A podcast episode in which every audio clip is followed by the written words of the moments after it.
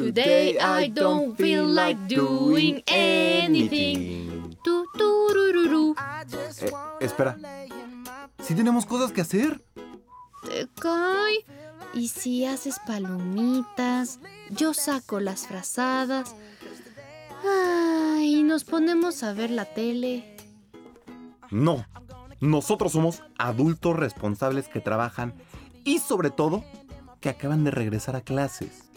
No tenemos tiempo para perder. Pero, pero compré el bowl de dinosaurio para las palomitas. Y hace roar. ¿Cómo? Roar. Oh, está bien. Tenemos tiempo para ver una película. Pero solo una. ¿Ya te dijiste cuál vamos a ver? Ya sé, ya sé. Esa que siempre nos hace sentir bien. La que tiene la señora, y al niño, y al señor. Y luego hacen eso. Uh, uh, uh, uh, uh, ya sé cuál. Y, y esto te la vamos a spoilear. Y yo soy Rodrigo Hernández. Y yo soy Elena Guillén. Y hoy hablaremos de nuestro contenido confort.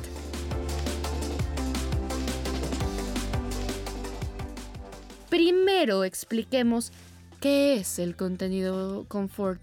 Los sabios griegos crearon este contenido para hacer que el corazoncito no doliera tanto. Se dice que la Odisea era en realidad una sitcom de situación antes de los romanos. Maldito Calígula. ¿Qué? ¿La esta es la misma Odisea que yo? ¿La que vienen con los monstruitos marinos? Sí, también hacen roar. La neta me gusta una peli que me destape los lagrimales. A veces necesitas que alguien te dé un empujoncito para poder llorar a moco tendido. Pero qué sarta de tonterías. No necesitas llorar.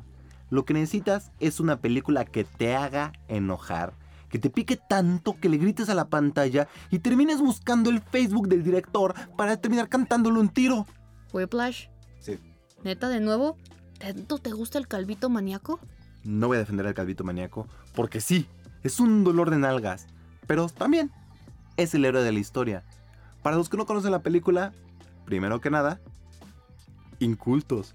Segundo, se trata de una historia acerca de una relación entre un baby boomer jazzista y un millennial jazzista.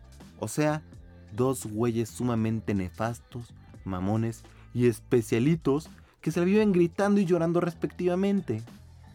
Uno de ellos es J.K. Simmons, también conocido como J. Jonah Jameson, interpretando al maestro Fletcher. Y el otro es Miles Teller, otro babyface salido de películas palomeras de libros que quieren ser los Juegos del Hambre. Este hombre interpretando al baterista llorón, Andrew. Entendamos que la guerra entre los baby boomers y los millennials nació desde antes de la creación del abocado toast. Por otro lado, la neta, el maestro Fletcher tiene razones para joder tanto a Andrew. El tipo piensa que es un genio solo porque sí, cuando en realidad tiene que trabajar su talento para alcanzar su verdadero potencial. Claro, esto es mi humilde opinión. ¿Ven, niños y niñas? Los premios por participar sí hacen daño. Si alguien llega y les dice que se merecen el mundo y las estrellas solo por su linda carita, suéltenle un golpe primero y vayan corriendo con quien más confíen. No importa si es calvo y los calvos intimidan, ¿eh? No importa. Simmons es el maestro mala onda que durante todo el curso te jode con las tareas, te rompe los ensayos con el mínimo error de ortografía y tus participaciones siempre son tontas. Sin embargo, al final del curso, te das cuenta de que en realidad fue lo mejor que te pudo haber pasado porque lo que aprendiste con él no lo hubieras aprendido con alguien más. Ah, por eso y más, me encanta esta película y creo que es toda una grand comfort movie. ¿Tan mal te fue en la secundaria? Bueno, todos hemos tenido un maestro, familiar o instructor así. Es más que eso, es la riña con una autoridad. Para mí, esa película es un momento de crecimiento. Es el momento de la vida donde uno se tiene que plantar y decir, hasta aquí. Me dejas de tratar como un hijo de tu... Y más te vale porque si no van a haber serias consecuencias. Mientras que el personaje de autoridad tiene una posición muy firme de, sé qué es lo que estás haciendo, sé lo que estás viviendo, yo ya lo viví, pero no hay otra manera de enseñar porque a mí no me la enseñaron. Entonces, te friegas y aprendes a mi manera. Obvio, pero la neta te cae mejor Fletcher que el chamaco. O sea, pero te cae bien porque sus intenciones son buenas. Sus actos son los que se tienen que analizar. Piénsalo como un estereotipo en sí. Existe un sabio gruñón que a base de gruñidos deja su corazón impreso en otra persona. Hablando de gruñidos, quejidos y personas con buenas intenciones, ¿qué tal Lady Navan de Netflix? Es exactamente lo mismo. La película con Minerva McGonagall. Mary Shepard vive en su van en una de las calles más bonitas de Londres. Interpretada por Maggie Smith, ves cómo es una anciana gruñona, sucia, desvergonzada y muy mal agradecida. Sin embargo, debajo de todo eso y de la mugre que la envuelve, hay una anciana que quieres como abuelita. Un día, un escritor sucho se muda a esa calle y siendo buena onda y sin conocer a la señora, cabe aclarar, la deja estacionar su van en su entrada y usar su baño. Lo que en teoría hubiera sido un intercambio de unos 15 a 20 minutos, se transforma en una linda amistad de casi 15 años. No, hombre, pero qué baño debe de tener, ¿eh? O sea, pero para regresar ahí los próximos 15 años, hay de dos. O tiene bidet, o sus baños son mucho mejores que los de Sanborns. Es una historia hecha para llorar, agradecer lo que tenemos y darnos cuenta de que cada historia merece ser contada con la mayor dignidad posible, aun cuando el que la cuente venga en la peor forma posible. Es una viejita en soledad. Pobrecita. ¿Cómo no quieres que ande medio desfachatada por la vida? O sea, vive la vida de vagabunda con una casa.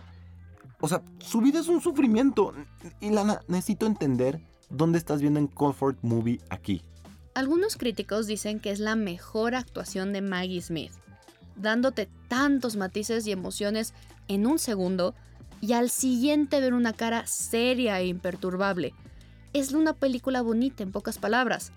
Pero tranquilos, mis chillones, que no van a llorar tanto como en Hachiko. ¿Qué será que tienen los viejitos que nos fascina verlos? O sea, ¿será parte del confort entender que a los 80 la vida no ha mejorado y aparte va a ser el momento de mentársela a la vida y a quien se te cruza enfrente. Es curioso, Fletcher y la señora Shepard son muy parecidos.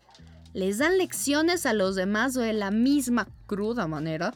Los dos intentan hacerse entender a punta de insultos e ironías, cuando en realidad son buenas personas que le pues que la vida ha curtido de tal manera que tienes que pelarlas como si fueran cebollitas para conocerlas capa por capa.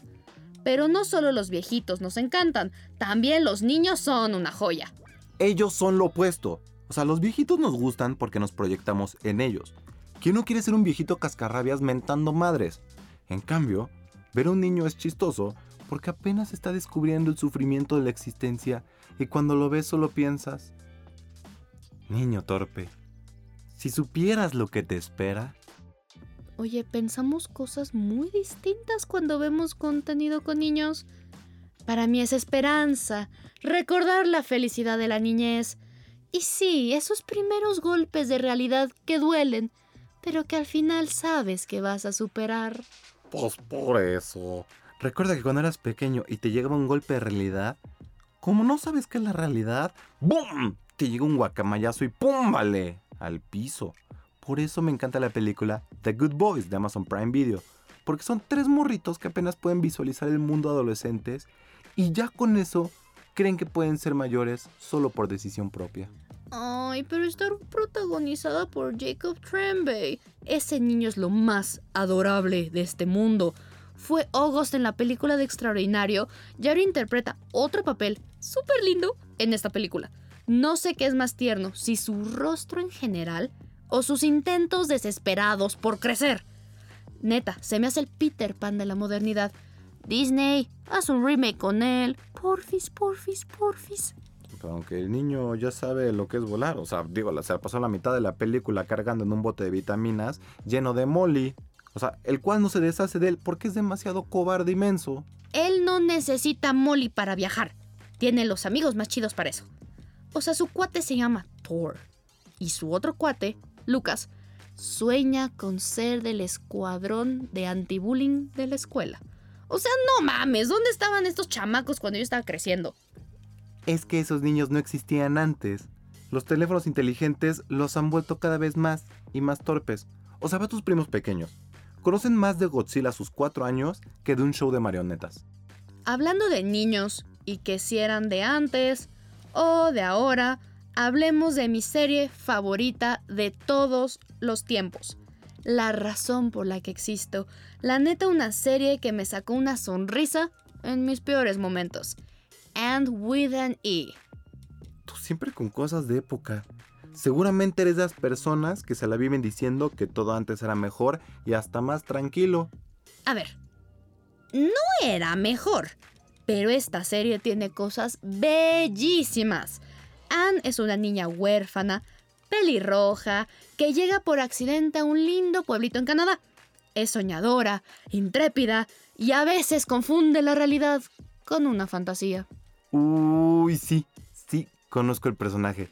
Pelirroja, bonita, inteligente, vivaz, disparatada, eh, con la nariz siempre metida en un libro, de 1,75, rizos, voz aguda, se viste distinto a los demás, no sigue las reglas, ni el orden común y siempre quiere liderar. ¡Sí! ¡Ese es Sam!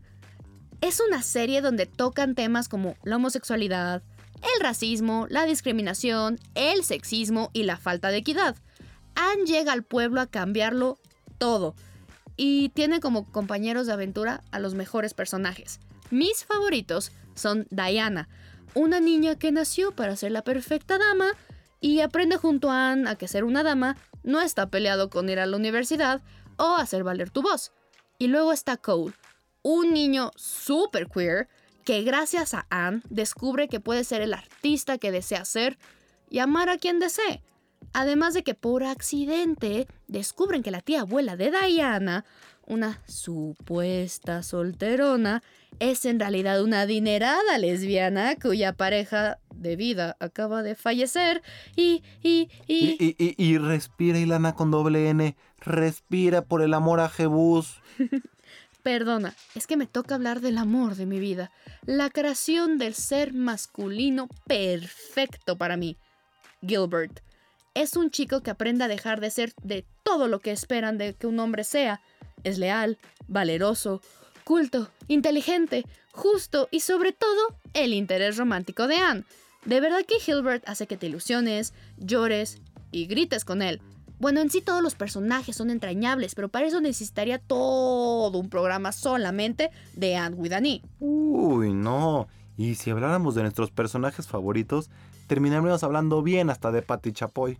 Ese análisis estaría bastante bueno. ¿Te parece dejarlo para la siguiente? Hasta la próxima. Nos vemos la próxima semana con contenido nuevo. Lo sentimos mucho. Ya se nos acabaron los spoilers.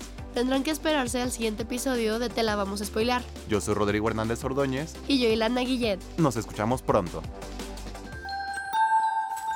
Cinema 226